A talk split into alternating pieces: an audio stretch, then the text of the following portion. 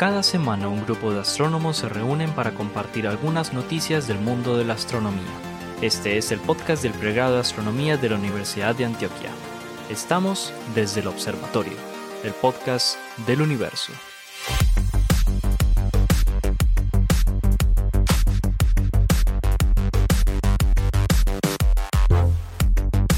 Hola, hola, bienvenidos a otro episodio desde el observatorio, el podcast del pregrado de astronomía de la Universidad de Antioquia. Aquí estamos reunidos cuatro profesores del pregrado, el profesor Esteban Silva, el profesor eh, Pablo Cuarta, el profesor Germán Chaparro y quien les habla Jorge Zuluaga. Y vamos a hablar un poco sobre lo último en Guarachas en astronomía o las noticias más relevantes em, de los últimos días. Ustedes, si ustedes nos están escuchando en este momento en alguna plataforma de podcast, naturalmente algunas de estas noticias seguramente las ya habrán oído hablar de ellas, pero bueno, aquí viene pues como la editorial desde el pregrado de astronomía, desde el observatorio. Quiero invitarlos para que nos sigan en redes sociales, busquen por favor las cuentas de Astronomía UDA en Twitter, búsquenos también en YouTube, tenemos un canal en YouTube, Astronomía UDA, y naturalmente pueden encontrarnos en Anchor, que es una plataforma, que es un hub de podcast donde ustedes pueden también encontrar todos los episodios de Desde el Observatorio.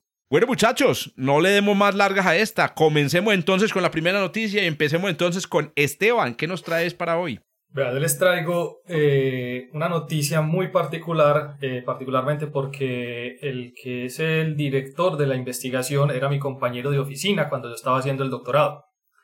¿En es dónde? ¿En, en, Holanda? En, Holanda, sí, sí, no, En, Utrecht. En Utrecht. En Utrecht. Sí, este, este es un joven que es, de hecho es joven, él debe tener eh, menos de, debe tener la edad de Germán, yo creo, en este momento, no creo que tenga mucho más, eh, pero es, un, es una lumbrera de esas que uno, de esas pocas que he visto en la vida. No como pues, Germán. No, como Germán también. sí, no, no, sin confundirse, sin confundirse. pues este, este, este joven se llama Diderik Krausen, eh, construyó a través de unos modelos de tomar toda la información que había en la galaxia, ya les voy a explicar un poquitico más en detalle, construyó el árbol genealógico de nuestra galaxia. encontró la familia. Eh, encontró la familia que construyó nuestra galaxia, por decirlo Claro, los momentos donde hubo sexo. Eh, bueno, por lo menos hubo muchas peleas en sexo este galáctico. yo. diría, yo diría peleas galácticas. Esto, esto, esto, realmente es un encuentro entre titanes, digámoslo de otra manera. Para, esto, él, utilizó, ya les voy a explicar la técnica que utilizó, pero utilizó un grupo de estrellas muy particulares que todos hemos escuchado hablar de ellas, que se llaman los cúmulos globulares. Los cúmulos globulares son un grupo de estrellas que, debido a un proceso de formación que tuvieron a etapas muy tempranas de formación del universo, permanecieron unidas gravitacionalmente y al día de hoy pues tienen unos varios miles y a veces decenas de miles de estrellas que hacen parte de estos grupos eh, que giran en torno a un centro común, no el centro de la galaxia, sino un centro que forma de una manera esférica el área donde están estas estrellas. Pues estos grupos de estrellas son muy particulares porque nos han permitido a nosotros entender o por lo menos tratar de reconstruir cómo son los procesos evolutivos que han tenido las galaxias a unas distancias que pueden llegar aproximadamente hasta los 100 megaparsec de distancia, que es hasta donde alcanzaríamos a ver estos objetos. Hijo de pucha, eso está muy lejos. Porque... Sí, nosotros no alcanzamos a ver estrellas individuales en esos objetos. Nosotros alcanzamos a ver estrellas individuales con el telescopio espacial Hubble aproximadamente hasta unos 6 megaparsec. De ahí en adelante, que sí, es que mucho. También es mucho, sí. Sí, es mucho, pero se alcanzan a ver, se alcanzan a ver obviamente las, las eh, gigantes azules, que son las más brillantes y que son eh, estrellas bastante jóvenes. De ahí de esa distancia en adelante lo que uno ve es entre los 7 y aproximadamente los, diría yo, unos 15, 20 megaparsecs. Uno lo que ve son una especie de manchón sobre la imagen, como una leche derramada, que realmente es la suma de todas esas estrellas que hacen parte del cúmulo y de ahí en adelante lo que uno ve son objetos puntuales, que en este caso, dada la distancia de ese objeto puntual, es igualmente la suma integrada de la luz de todas las estrellas que hacen parte, de, de estos cúmulos y que nos permiten, dada la ubicación y la distribución que tienen para cada una de las galaxias, estudiar las metalicidades, los comportamientos dinámicos, etc. Teniendo en cuenta que nosotros podemos estudiar los de nuestra galaxia particularmente con un alto grado de detalle, Pues lo que Ahí sí ver estrellas individuales. Eso, aquí sí vemos estrellas individuales, inclusive hasta en la galaxia de Andrómeda alcanzamos a ver estrellas individuales de esos cúmulos y un poquitico más lejos podríamos llegar a irnos si llegara a darse el caso, pero no, no mucho más allá. ¿Cuál es el cúmulo más lejano, perdón Esteban, te pregunto, que, que podemos ver aquí en, en la Vía Láctea? Yo no te sé decir el nombre, pero está como a 100 kiloparsecs, más o menos. Sí, o sea, punto un megaparsecs, porque vos Sí. ahorita hablabas de varios megaparsecs. Sí, sí. Ah, bueno, entonces Sí, estamos... sí, 100, sí. 100 kiloparsecs. Y Ese- eso, está, pucha, esos está dos 300 veces años a- luz. por eso, no, ponerlo así, está a dos veces la distancia a la que observamos las nubes de Magallanes. Ok. Para que te hagas como una idea. No está a la distancia de Andrómeda, pero está bastante, bastante lejos para tomarse en cuenta como un objeto que está orbitando nuestra galaxia. Pues la cuestión es que estos objetos han sido estudiados desde hace más de unos pocos cientos de años debido a que son bastante llamativos, muy brillantes y tenemos la posibilidad de estudiarlos en gran detalle porque conocemos todas las estrellas o podemos ver casi todas las estrellas que pertenecen a ellos. Entre todas estas cosas que podemos estudiar está la composición química de esas estrellas.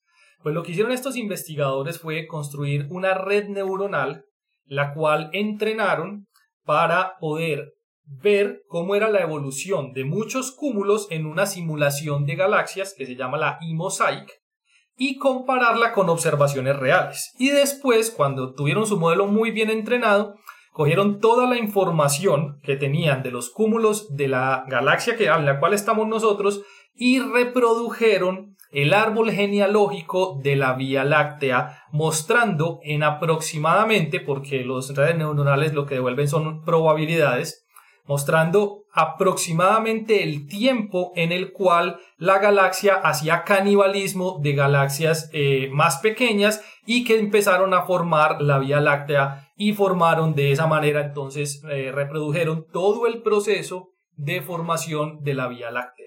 Vení, pero un momentico, cuando vos tenés, cuando hablas de redes neuronales, estamos hablando de inteligencia artificial, estamos hablando de aprendizaje, eh, eh, ¿cómo se llama eso? Aprendizaje dirigido. Es decir, vos tenés que entrenar la red neuronal. ¿Con qué datos entrenaste la red para La saber una cosa que no sabíamos? por eso, la red neuronal la entrenaron con simulaciones. Lo que, la Ah, la entrenaron con simulación- simulaciones. eso, una, Ah, una simulación que se llama eMosaic, que es una Ah, ya, simulación a gran escala del universo, tiene en cuenta todos esos procesos evolutivos que se darían en la formación de galaxias y particularmente cogían cada una de esas galaxias, que pueden ser miles, extraían la información de los cúmulos, alimentaban esa red neuronal y preparaban el modelo. Y una vez Ya. el modelo era lo suficientemente bueno que de hecho los, eh, en, las, en, las, en los comunicados de prensa los mismos autores decían que se sorprendieron de lo eficiente que era el modelo.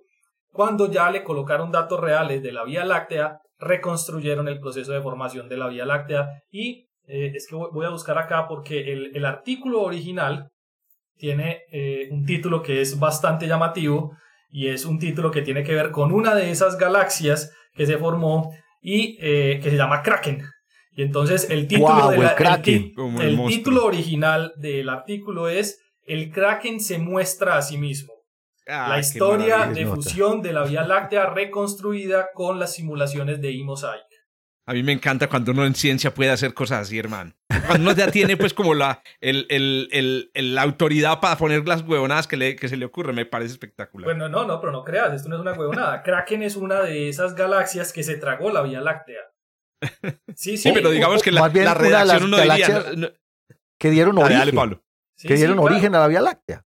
O sea, es Entonces, de las- Kraken, de- el- lo, lo que es el juego de palabras, que sí, Jorge tiene razón en eso, pero hace parte de los, de los datos también. O sea, Kraken es una de esas que se tragó la Vía Láctea. Y en el comunicado de prensa, eh, la, la imagen, de hecho, que está en el artículo, es una imagen bastante bonita, porque es una imagen de, de como dijera yo, como de Sagitario, pero con un símbolo de Sagitario, de Kraken, con un símbolo de Kraken, un árbol que se llama Sequoia, que también hace parte de una de esas galaxias, y están otras, y entonces son líneas que bajan a una línea de tiempo que es el tronco de ese árbol genealógico y muestran cómo a través del tiempo iban entrando estas galaxias a ser parte de la Vía Láctea. Qué nota. O- ¿Oíste, Esteban? Entonces, lo, lo que están ellos encontrando son los restos de todas estas galaxias originales que se fusionaron para crear la, la Vía Láctea. Básicamente es eso. O sea, eh, Sequoia y Kraken y Sagitario pues son O el galaxias. resto de las, el resto químico. No, el Sí, resto claro. de la no, formación. No, eh, yo- no, no es que Pero lo también hayan estructura, encontrado. Ellos lo que saben es que, dada la información química, reconstruyeron los estados evolutivos de Claro, formación de la Vía Láctea. Quiere Que decir, ellos tienen, ellos tienen toda la información química. Lo que pasa es que es muy diferente colocarla en una línea de tiempo. Germán. Puedo, puedo hacer como de pronto una analogía entendiendo esto y es como cuando uno mira a alguien y entonces uno dice, ah, de pronto usted por sus facciones o por su eh, forma de hablar o por su por ciertos aspectos que uno puede percibir, uno puede inferir entonces quién de, cuáles fueron, por ejemplo, sus padres. Dice, ay, sí, usted es igualito a su abuelo, yo lo conocí en no sé cu-". Claro, tiene la misma nariz. Entonces dice, claro, usted se pero sabe que también se parece a tal persona. Ah, esa era su abuelita. Ah, con razón. Y entonces ahí van clasificando de acuerdo a diferentes cosas de cómo se ve nuestra galaxia actualmente. y Tienen ciertas probabilidades para cuáles fueron los respectivos escenarios que dieron origen a la Vía Láctea. Sí, eso, traten, traten de pensarlo desde dos puntos de vista. Uno que se llama el árbol genealógico, o sea, piensen en un árbol genealo- genealógico de cada uno de ustedes. Entonces lo que hacen es empezar a reconstruir y a colocar nombres y fotos de ahí para arriba del nombre de ustedes o de abajo, de si lo quisieran ver, pero pensando en analogías, como la que despide Germán, hay una analogía que es más, eh, más cercana, yo creo que a lo que hizo esta gente y es la reconstrucción de la procedencia de una persona basada en el ADN Ah, que le dicen a parecido. uno, es que usted tiene También. ADN inglés o usted tiene escocés Y o en usted tanta tiene cantidad, arábico, entonces- en tanta cantidad, etcétera. Entonces y su es porque hay abuelo unas debe ser marcas Ah, sí, particulares ahí. eso, eso lo hizo mi tío en estos días y descubrimos que nosotros tenemos un 1% judío. Yo sí decía. Ave María. yo sí decía. No, no me Yo creo que sorprende, todos. Pablo. Todos tenemos un contenido, un pequeño contenido. Pablo, judío. ¿estás 1% seguro que es judío. 1%? Sí, el, 40 el 48% es español y el 37% andino. Y los españoles son judíos. Claro. Maravilloso, maravilloso. Ahí bien, pues entonces, ¿cómo podemos reconstruir la historia de la galaxia con química? Bueno, con química y con computadores, porque me parece espectacular el papel de las simulaciones en estas, en estas cosas. Y bueno, para los que nos están escuchando con estudiantes de astronomía, miren pues, Machine Learning, puro Machine Learning.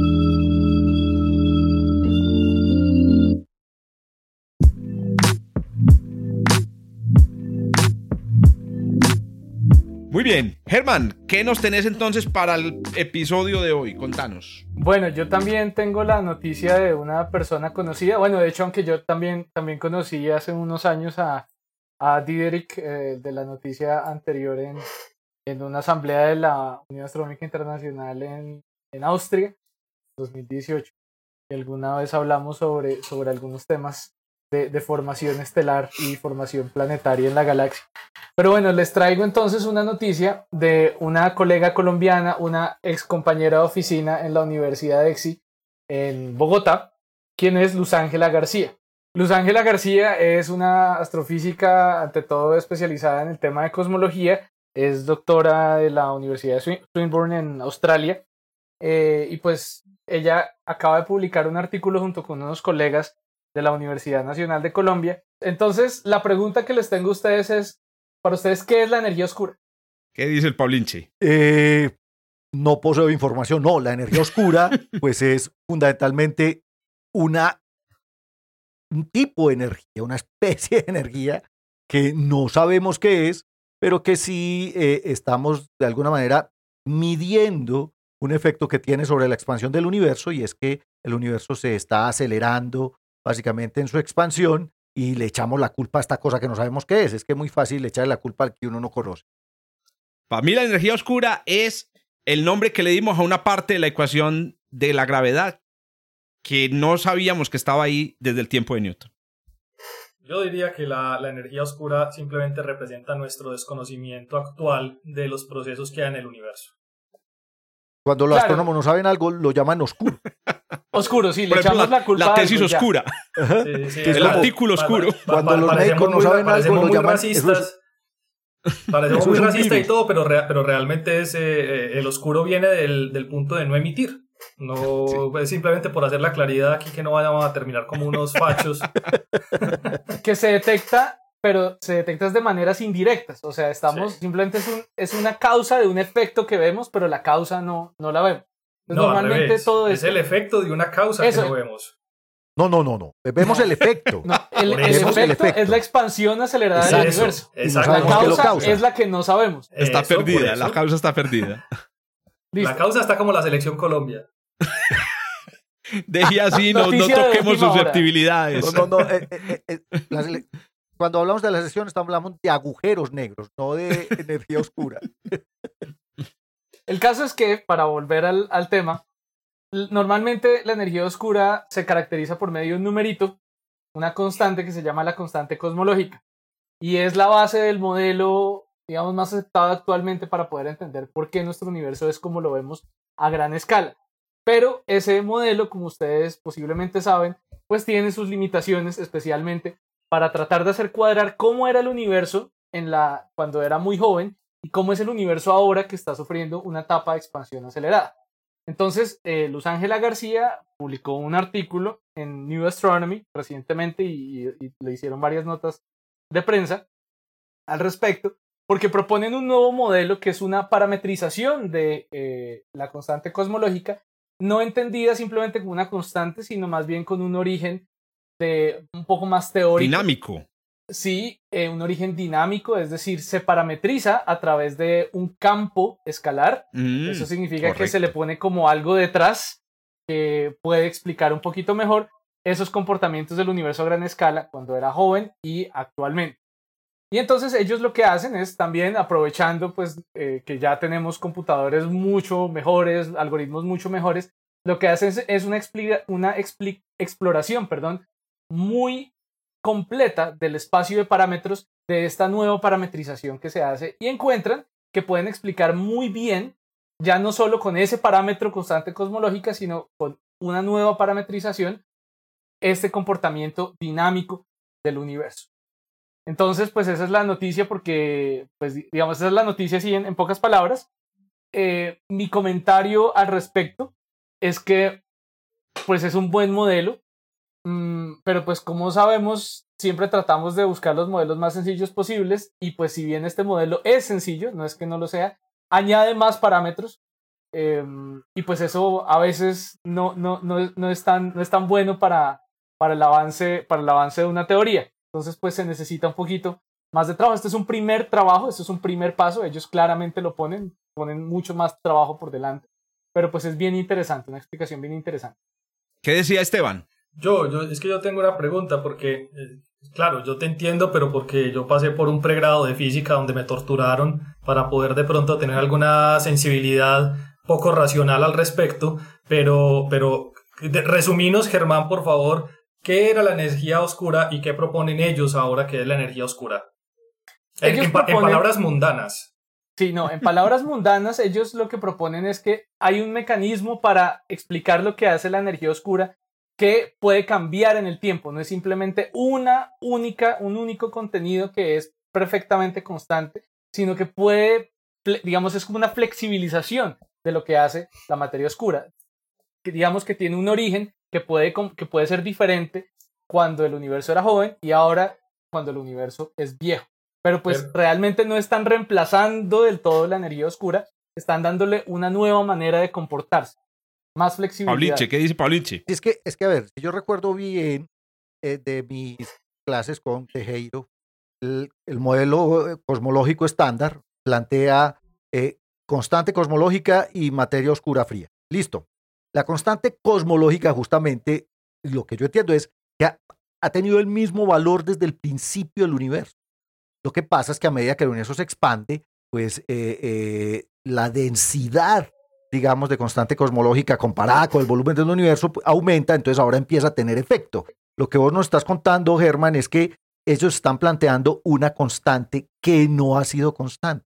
O sea, un valor para, esa, para esa, ese parámetro de las ecuaciones de campo que ahora ya no va a tener el mismo valor al principio del universo y el que tiene ahora. Es básicamente eso. Pero... Claro, y es que la razón es porque si nosotros vemos un universo que se está comportando dinámicamente y solo utilizamos una constante, pues la constante no cuadra, entonces pues no tenemos que cuadrar nuestras observaciones a la teoría, sino al revés. La teoría tiene que dinamizarse para parecerse más a las observaciones. Una, una analogía, yo voy a poner una analogía aprovechando pues el ejemplo que nos dio Germán ahorita. Imaginen que ustedes ven en una iglesia la, la, la, ¿cómo que la, mm, el, el indicador de la hora de un reloj, ¿cierto? Moverse. Entonces usted desarrolla un modelo muy sencillo. En ese modelo hay una velocidad angular del palito, pero usted no, no sabe qué hay detrás de, esa, de ese reloj. Entonces, de alguna manera, lo que estos modelos eh, que van más eh, eh, hacen es ponerle una maquinaria detrás al reloj y esa maquinaria obviamente tiene más piñonería, ¿cierto? Tiene más, más, más, más fondo. Ahora, ¿qué sucede? Lo que pasa es como decía Germán, y yo en eso estoy de acuerdo, lo mejor, el mejor modelo que uno puede construir de un reloj de iglesia sin saber cómo funciona un reloj es suponer que hay un solo motor, que hay un solo motor y que ese motor se mueve con velocidad constante. Pero es claro que cuando usted empieza a notar que el reloj se empieza a trazar o que hay varias manecillas, entonces usted dice, no, a ver, tampoco pues, tampoco nos quedemos con el modelo más sencillo. Empecemos a complejizar un poquito este modelo porque es necesario. Entonces, tampoco nos quedemos pues con la afeitadora de Brad Pitt. Yo la llamo así, el principio de la navaja, de Ockham. Me gusta la afeitadora de Brad Pitt. ¿Cómo se ve más confiable Brad Pitt? ¿Con barba como, como, Esteban, eh, como Esteban? ¿O se ve así, em, eh, ¿cómo es que se llama? Lampiño como me veo yo. Bien eso, eso iba a decir, aquí parece que el único que usa la navaja de Ockham es Jorge. Jorge. Porque es el único afeitado entre nosotros cuatro. Y por otro lado, parece que es el único que va a la a, iglesia también, porque yo no entendí esa analogía. no, sí la entendí, sí la entendí, pero no, hace rato no, Estamos hablando del reloj, el reloj de la iglesia, sin entrar. Vea, mientras hablaba del reloj, del reloj de la iglesia, eh, pensaba en un reloj espectacular que vi en, eh, ahora que estuve en Suiza, en Viena, espectacular. Pensaba en ese reloj. Y hay un reloj muy maravilloso también en, en, Venecia. ¿Es en Venecia, sí o no? es, la Torre de San Marcos en Venecia. Correcto. Pues Otra cosa importante. Han escuchado esta, esta historia apócrifa de Galileo, pues que él, él comenzó a pensar sobre la gravedad a punta de estudiar la oscilación de los, de los, de los candelabros, un candelabro, en las iglesias. Entonces, de hecho, yo creo que el, tema ahorita de Jorge es más bien que alguien que va a una iglesia y se pone a pensar en el movimiento de los candelabros, tal vez es que no está parando bolas a lo que están diciendo por allá adelante. Eh, un detalle muy bacancito, eh, Germán, yo, yo pues Ahora estoy editando el curso de relatividad, hablamos de cosmología, etc. Y hay un detallito técnico ahí para los que conocen poco el, el, tema, de la, del, el, tema técnico. Y es que otra de las cosas que estaba viendo aquí el paper de, de ¿cómo se llama ella? Eliana. Luz Ángela. Luz Ángela, perdón, qué pena. Qué pena con Luz Ángela si no está escuchando. Y es el hecho de que hay un parámetro muy interesante. O sea, la, la, el, el, efecto de la energía oscura se parametriza con dos, dos números. Uno es, bueno, el, la constante cosmológica famosa porque Einstein decía que era su mayor error, pero hay otro y es la relación, esa constante se puede interpretar como energía.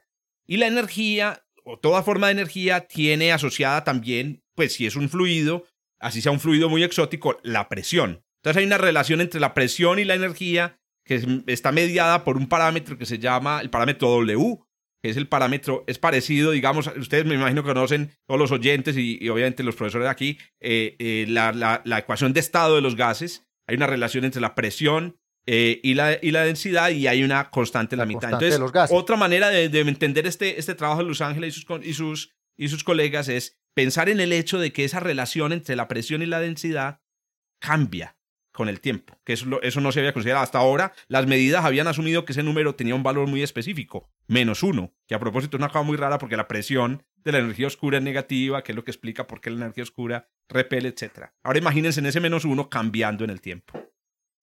Muy bien, excelente. más cosmología para hacer.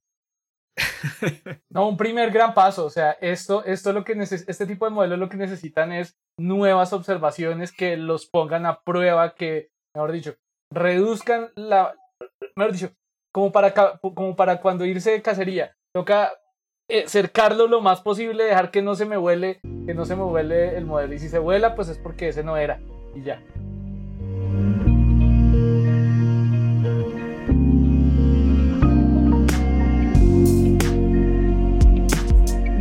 Muy bien, continuamos entonces desde el observatorio. La siguiente noticia la voy a presentar yo, muchachos, la tenemos aquí en, en, fila.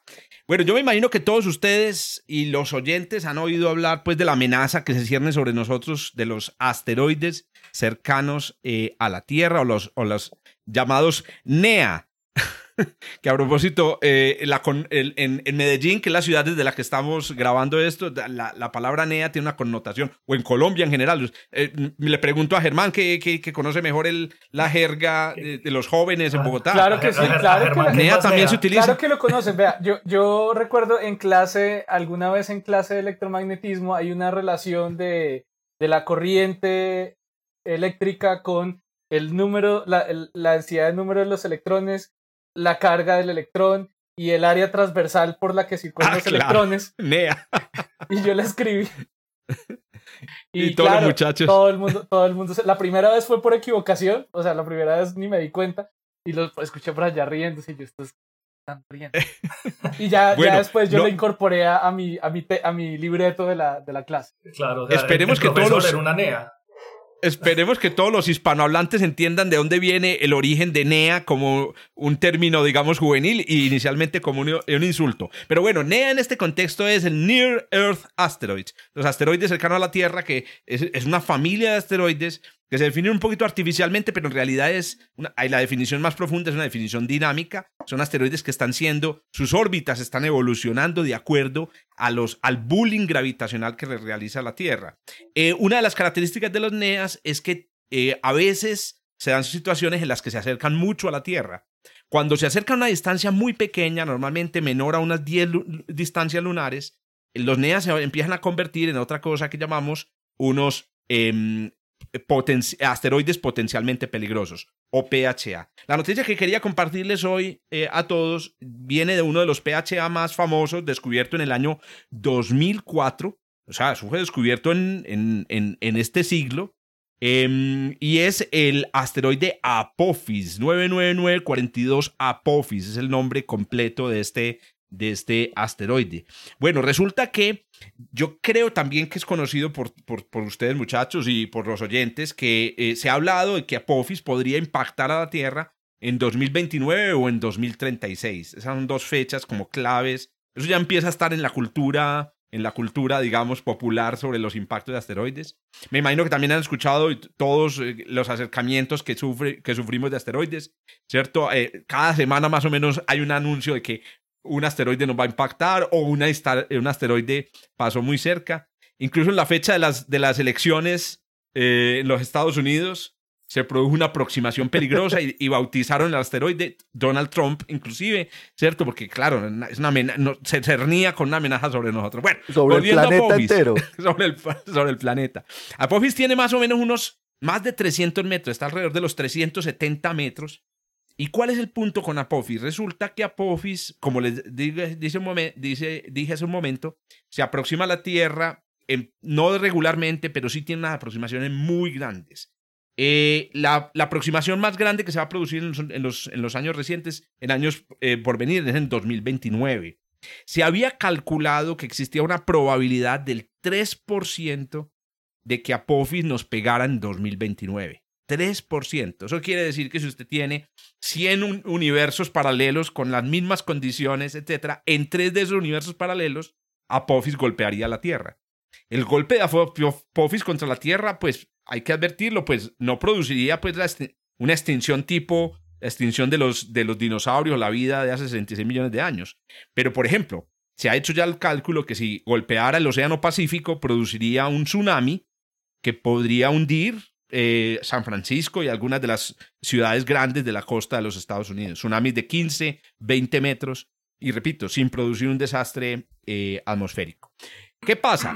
Resulta que estos, los asteroides tienen, eh, pues la, la, predicción de los impactos se, se hace cogiendo la posición actual del asteroide y utilizando todo lo que sabemos de, de, de, gravitación, no solamente newtoniana, sino también gravitación de Einstein y prediciendo en el futuro la posición de eh, del asteroide, ¿cierto? De aquí al 2029 solamente nueve añitos y los modelos pueden predecir con mucha, eh, digamos, eh, precisión dónde va a estar el asteroide. Eso sí, si sabemos dónde está hoy. Si lo observamos y sabemos dónde está hoy. Pues resulta que cuando se hizo la predicción de que Apophis nos iba a pegar en 2029, a los días de hacer la predicción se hicieron buenas observaciones telescópicas de Apophis y se logró precisar que definitivamente parece que Apophis no nos va a dar en 2029, así que tranquilícense. Eso sí, una noticia bacana es que vamos a poder ver asteroides a simple vista. Sí, va a pasar muy cerquita, más, cerquita que los satélites de comunicaciones. Eso es correcto, va a pasar a menos de 36 mil kilómetros, va a pasar en la, en la nube donde están los satélites geoestacionarios. No logra tomar ningún satélite porque estos satélites están muy lejos unos respecto a otros. Pero se va a ver, ojo, en el hemisferio norte, en la constelación de la Osa Mayor, como una estrella de magnitud más o menos 3. Es decir, hay que hacer paseíto, no va a ser una cosa muy brillante, pero va a ser un paseo muy bacano, salir a la hora exacta en la que va a pasar, ojalá los coja de noche, no todo el planeta va a tener esas condiciones, y, y ver el amenazante Apophis. Bueno, pero esa no es la noticia. La noticia es que acaban de hacer unas observaciones en Mauna Kea, con el observatorio, eh, con, el, eh, con el telescopio eh, del observatorio Subaru japonés, en la cual lograron determinar hace poquito la posición de Apophis con una precisión de casi 800 metros. A ver, eso, esto, es, esto es realmente impresionante, porque estamos hablando de un objeto que hoy está a millones de kilómetros, a miles de millones de metros de la Tierra. Y lograron tomar una serie de fotografías con una precisión angular. Los astrónomos trabajamos con ángulos angular de milisegundos de arco que proyectados a la distancia de Apophis nos da una precisión del orden de 800 metros. ¿Y qué encontraron? Encontraron que al ver la posición y devolverse hacia atrás en el tiempo, o más bien al tomar una posición pasada y proyectarse hasta la posición que vimos hoy, Apophis se ha desplazado, se ha movido. Huepucha, se movió de donde lo predijimos. Y esto crea una situación delicada porque significa que nuestras predicciones no están funcionando muy bien. Claro. ¿Qué fue lo que estaba mal en la predicción? No incluyeron un efecto que es importante y hoy ya lo, incluye, ya lo están incluyendo estos investigadores, que se llama el efecto Yarkovsky. El efecto Yarkovsky, que es un efecto súper curioso, fue predicho en, los años 70 del siglo XX, y, es básicamente que los cuerpos calientes de un asteroide se calienta al sol, como se calienta una iguana pues en una, playa, pero con esta característica, el asteroide no está quieto, sino que el asteroide va rotando. Entonces, ¿qué sucede? Él recibe la luz del sol. A propósito, la luz del sol también empuja al asteroide un poquito. Y después él reemite la energía que recibe. Pero como está rotando y hay un pequeño desfase entre la absorción y la emisión, eso se llama un lag térmico, usted se calienta, pero usted no emite inmediatamente. Entonces el asteroide emite la radiación que recibe del Sol en otra dirección. Y cuando usted suma esos dos vectores, para los que les gustan aquí el resultado es una fuercecita chiquitica.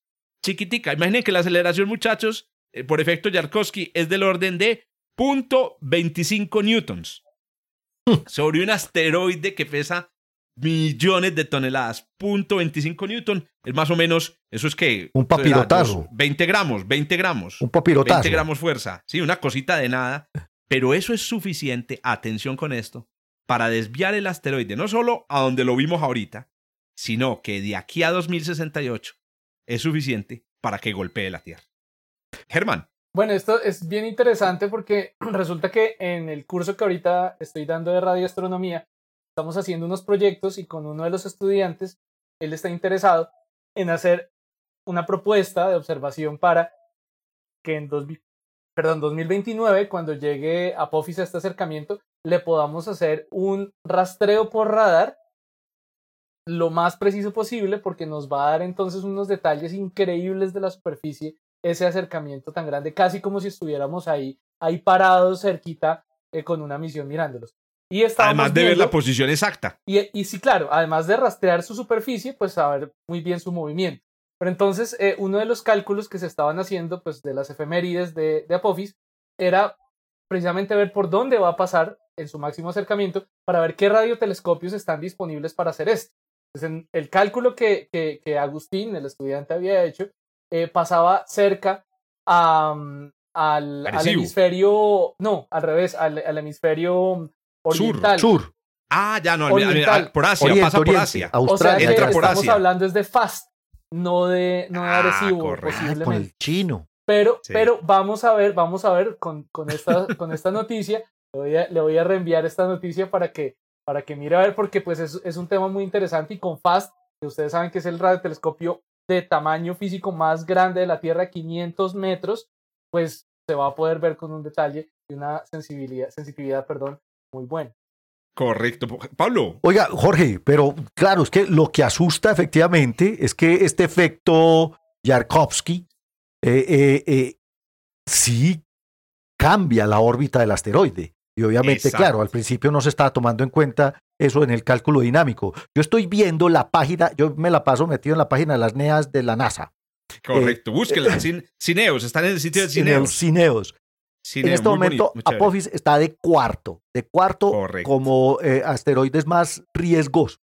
Estás cierto. viendo el Sentry. El Que a Sentry. propósito, ahí El- les a Sentry- todos. Vean el Sentry, que es el, el de las amenazas. Sí. Claro, yo, yo se lo recomendé a todos mis estudiantes y a los estudiantes del diploma, cada que aparece un nuevo, una nueva noticia de que esta semana nos van a golpear, eh, la semana entrante va a caer el asteroide del fin del mundo, eso está pasando todo el tiempo. No, váyase a Cineos, a la, ahí está, el- el- la, la fracción, la, la probabilidad, en tantos, en tantos pasos cercanos. De hecho, el índice de Palermo, que el también índice es de un índice Palermo, pues que es un índice, eh, una escala logarítmica que además es muy difícil de calcular. Yo no he podido entender bien cómo calculan Palermo, porque incluyen sí. una cantidad de, de- de parámetros que son increíbles. En este momento Apophis está de cuarto, pero seguramente con estos nuevos cálculos va a subir de, Podría va- subir. va a subir de nivel. Claro, porque ahora la probabilidad cumulativa es como de una en nueve millones. Que, que, otra vez, que hay que coger 9 millones de, 9 millones de universos uni- paralelos y en, un- en, eh, perdón, uno nos un millón. Eh, Exacto, exacto. En, un, en uno de Esteban, nueve millones. Yo, yo, yo tengo, yo, yo tengo la pregunta no seria que me llevará a la pregunta que es un poco más seria a lo que están hablando ustedes. la pregunta no seria es la de soy la enamorada, obviamente. Entonces yo me vi eh, Armageddon y mi pregunta es, ¿ya le abrizaron a Bruce Willis? pero no, sabes que lo que Pero es- decís, sin embargo, Pero espera, espera, que, que ya- eh, esa, esa era la introducción no seria para la pregunta seria Ah, que le podría surgir a alguien al respecto. Y es, ustedes acaban de mencionar, Jorge hizo una comparación de que el efecto este... Eh, eh, es un efecto muy importante, pero muy pequeño.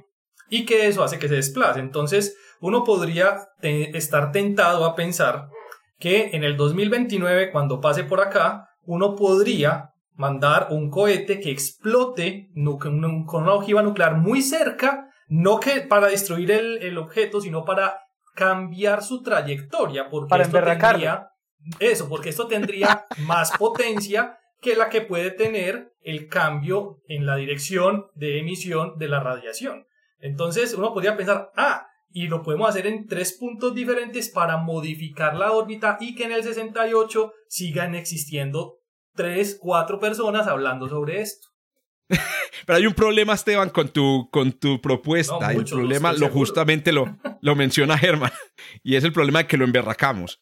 Eh, el, el gran problema de modificar la órbita de, de, eh, de Apophis y de cualquier asteroide cercano a la Tierra es que podés, al contrario, crear el efecto indeseado de que en 2036 nos impacte. O sea, teníamos una amenaza en el 2068, salimos a hacer payasadas y terminamos con un impacto en 2036. Pero les quería contar un detalle muy bacano y es que uno de los proyectos más interesantes, primero, en realidad, y ese es el asunto más interesante, pues digamos, de lo que menciona Esteban, es que la predicción de un impacto en 2068 nos da bastante tiempo para prevenirlo en caso de que se, se concrete. Pero hay un, deta- eh, y hay un detalle y es que podría ser el mismo efecto Yarkovsky o un efecto luminoso el que nos salvara.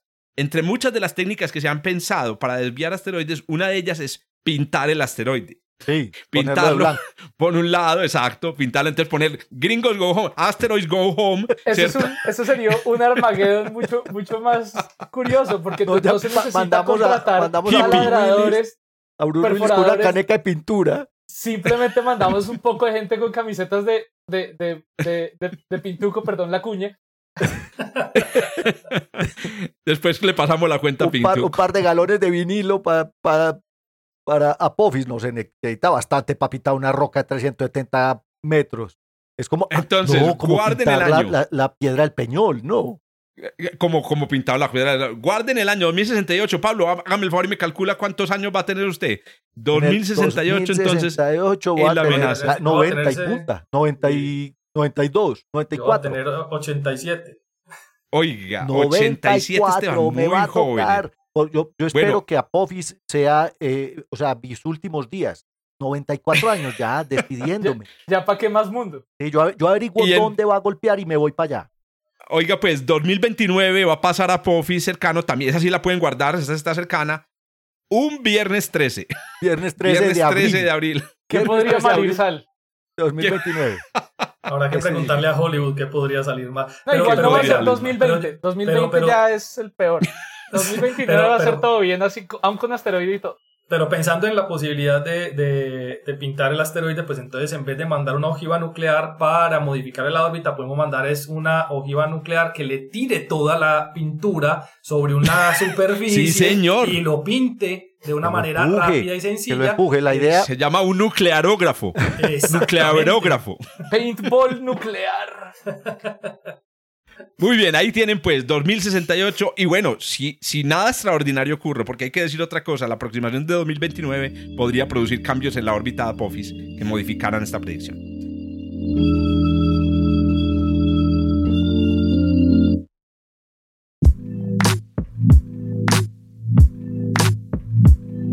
Pablo, hermano, termine usted pues este episodio con la noticia que nos trae.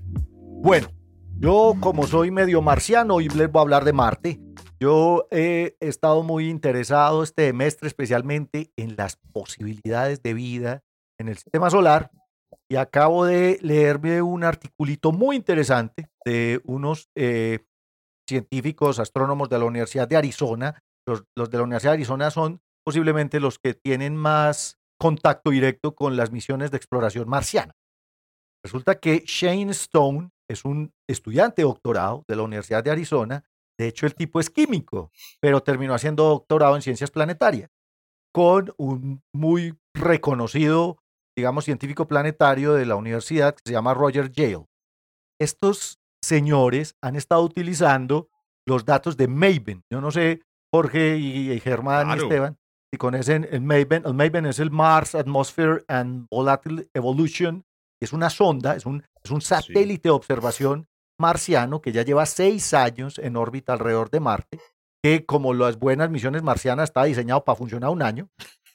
Eh, lo mandaron en 2014 y la misión era, bueno, ustedes pásense allá un añito mirando la atmósfera y ya lleva seis, seis años allá. Y resulta que todavía está produciendo estos datos maravillosos que encontraron este señor Stone y Yale y que se trata, Jorge, básicamente de la pérdida de atmósfera de Marte.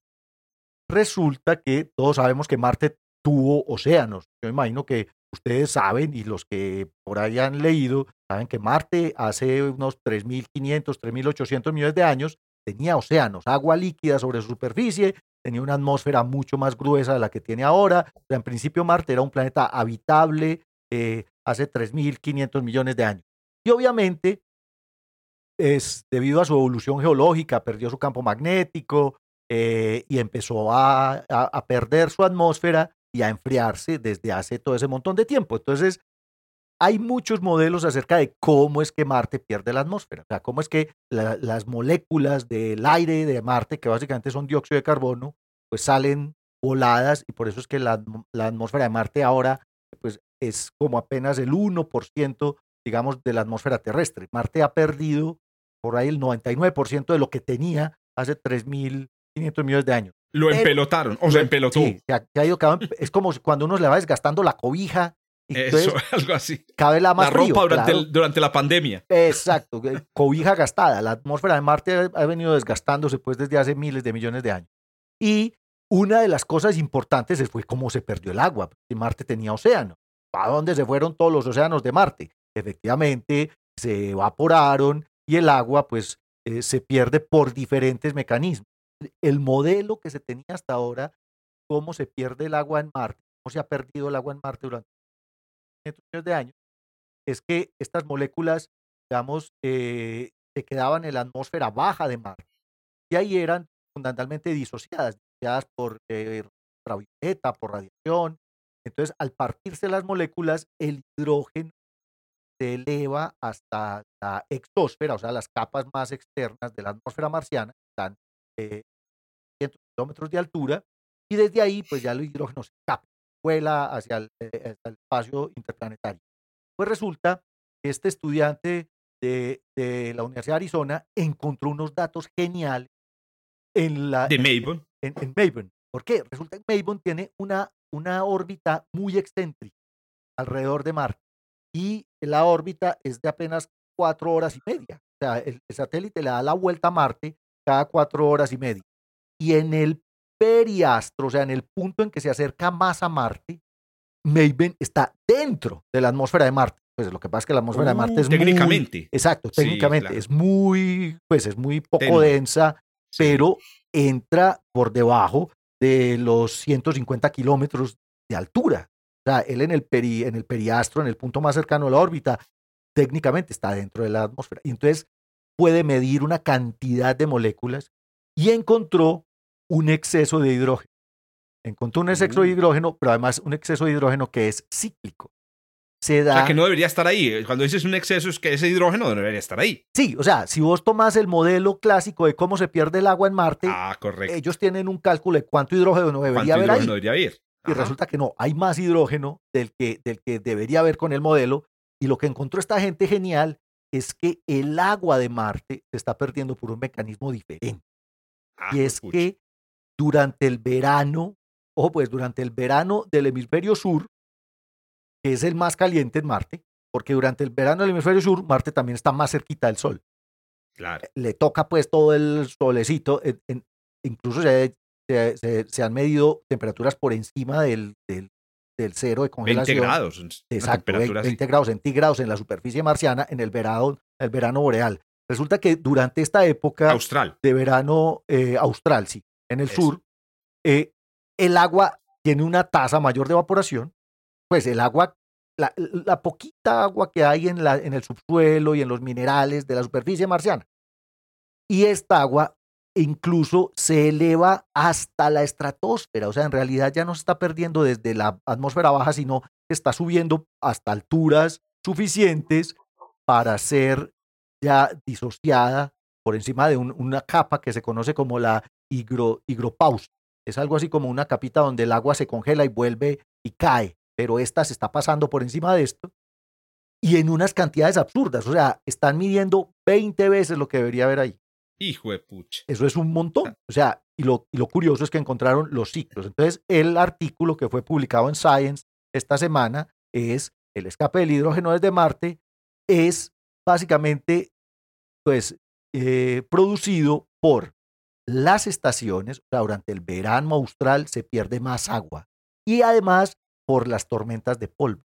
Las berracas tormentas de polvo elevan las moléculas de agua hasta por encima de la estratosfera y desde allá se pierde el agua marciana. Entonces, oíste, Paulinche. Sí. Y una, entonces, al final, yo veo que la, eh, ahorita que hablamos de la causa final, de lo que hay detrás del reloj de iglesia, ¿cierto? Es, en este caso, la órbita. O sea, lo que traicionó Marte, Marte, increíble. Una conexión ahí entre la habitabilidad y la órbita. La órbita de Marte, al ser tan excéntrica y al producirse esta situación de veranos australes muy intensos, que a propósito las tormentas de, de, de polvo también se producen. Son globales. Hay grandes diferencias en la presión y en las temperaturas. Entonces, al final fue, fue la órbita de Marte la que lo traicionó, güey, pucha. Es, sí, básicamente eso es lo que están planteando y lo interesante o, obviamente es eso, están, están aquí cambiando un poco el modelo original de que, que teníamos de por qué y cómo Marte había perdido el agua y resulta que además está perdiendo el agua más, más rápido de lo que nosotros pensábamos. La, poca agua de Marte, hemos hablado del agua en la Luna, agua eh, eh, en, en, Marte, también vamos a necesitar agua si nos vamos a ir para Marte. Pues se está perdiendo por cantidades, cantidades absolutas. Imagínense que hicieron un cálculo, cuando ellos, cuando uno calcula la cantidad de agua perdida, la calcula en términos de profundidad. Si yo pusiera toda esa ah, agua sí. líquida sobre la superficie, exacto. Entonces, ¿de qué profundidad sería el charco que yo formo? Resulta que han perdido el equivalente a un océano de más o menos 17 pies de profundidad a través de este mecanismo. O sea, este mecanismo de Como 5 pérdida metros, de 6 agua. metros, 5 o 6 metros. Sí, exacto. Podríamos tener un océano en Marte de 5 o 6 metros de profundidad eh, si no se hubiera perdido el agua a través de este mecanismo, digamos, estacional. Me pareció muy interesante dice? porque ¿Qué dice Germán?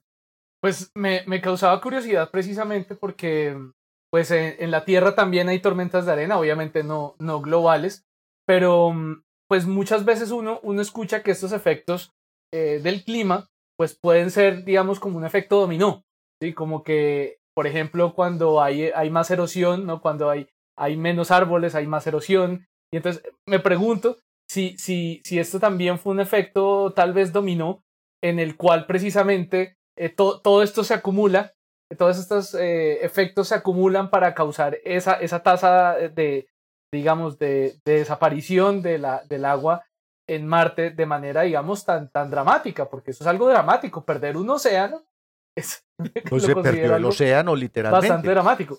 Pero me, me hace, me hace pensar precisamente en la fragilidad que es, ya que la vez pasada hablábamos un poco del, de la, de la, de la Cambio global, cambio. pero también de la ecuación esta de, de, de Drake. De Drake. ¿no? Sí, Eh, la, sí. la fragilidad de que si un mundo ya es, es un poquito más pequeñito o es demasiado polvoriento o si no, digamos, alcanza a generar lo suficientemente rápido, no sé, árboles que, que agarren bien fuerte la, la, la tierra al piso, entonces eh, eh, eventualmente experimentaremos una, una desaparición de la, de la habitabilidad.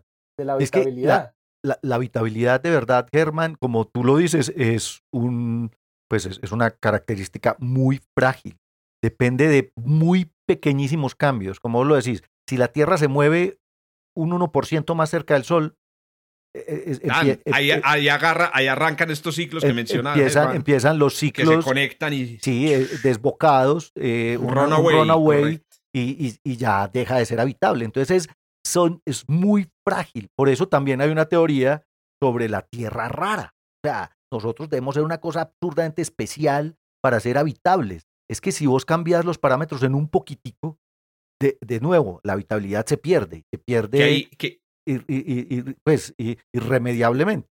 teoría que se compensa con otra teoría que se llama la, el, el, em, la teoría del control o de la regulación biótica del medio ambiente, y es que la vida, como necesita unas condiciones tan específicas, produce eh, retroalimentaciones en el ambiente que hacen que cuando la temperatura va en una dirección, o por ejemplo se empieza a perder el agua, o, o empieza a congelarse, entonces la vida empieza a crear unos cambios que compensan esas, esas cosas. Entonces, la Tierra ahora está compensada por una abundancia increíble de planetas que son habitables porque tienen vida. La vida funcionaría como una especie de aire acondicionado para controlar Bueno, eso. algo Tal así vez- pasa con la inteligencia, ¿no? Con la inteligencia en los humanos, que el hecho que, o sea, n- los Homo sapiens sapiens no fuimos los primeros en desarrollar herramientas, tuvimos antecesores que desarrollaron herramientas y fue gracias a esos descubrimientos de nuestros antecesores prehomínidos, o bueno, pre-Homo sapiens sapiens, es que se nos hizo la vida más fácil para poder, digamos, darnos el lujo de, de- de tener cerebros cada vez más grandes y herramientas cada vez más, más sofisticadas, como que... y adaptarnos a un clima cambiante. Y, y adaptarnos, además, sí, o sea, como que los primeros logros también convirtieron a, a- a esta, a esta humanidad para, que, que, que ahorita ocupa todo el planeta, eh, no sé por cuánto tiempo Una más, peste, una peste. una- esta peste, Somos una peste. eh, por- no sé por cuánto tiempo más estaremos acá, pero pues ciertamente es un proceso también así un poco desbocado, como con ese ciclo de retroalimentación que ustedes estaban mencionando. Esperemos que por lo menos llegue hasta 2068 esta humanidad, esta peste, y podamos ver entonces El, la- el nuestro impacto primer impacto. nuestro primer impacto de asteroide en vivo y en directo. Bueno, muchachos, ¿cómo ven la cosa? Estamos, estamos QAP, quedamos QAP. Oiga, ahí estoy dejando otra vez propaganda por ahí, una propaganda, propaganda en retrospectiva. ¿A qué Bueno, QAP?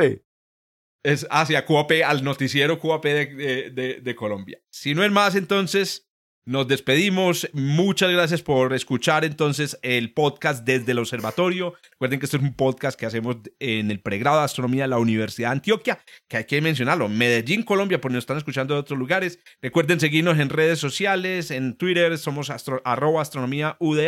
En YouTube tenemos un canal también de astronomía eh, UDA y naturalmente en Anchor, donde eh, seguramente algunos pudieron encontrar este podcast. Muchachos, nos vemos entonces en el próximo episodio, ¿sí o qué? Nos escuchamos en el próximo podcast.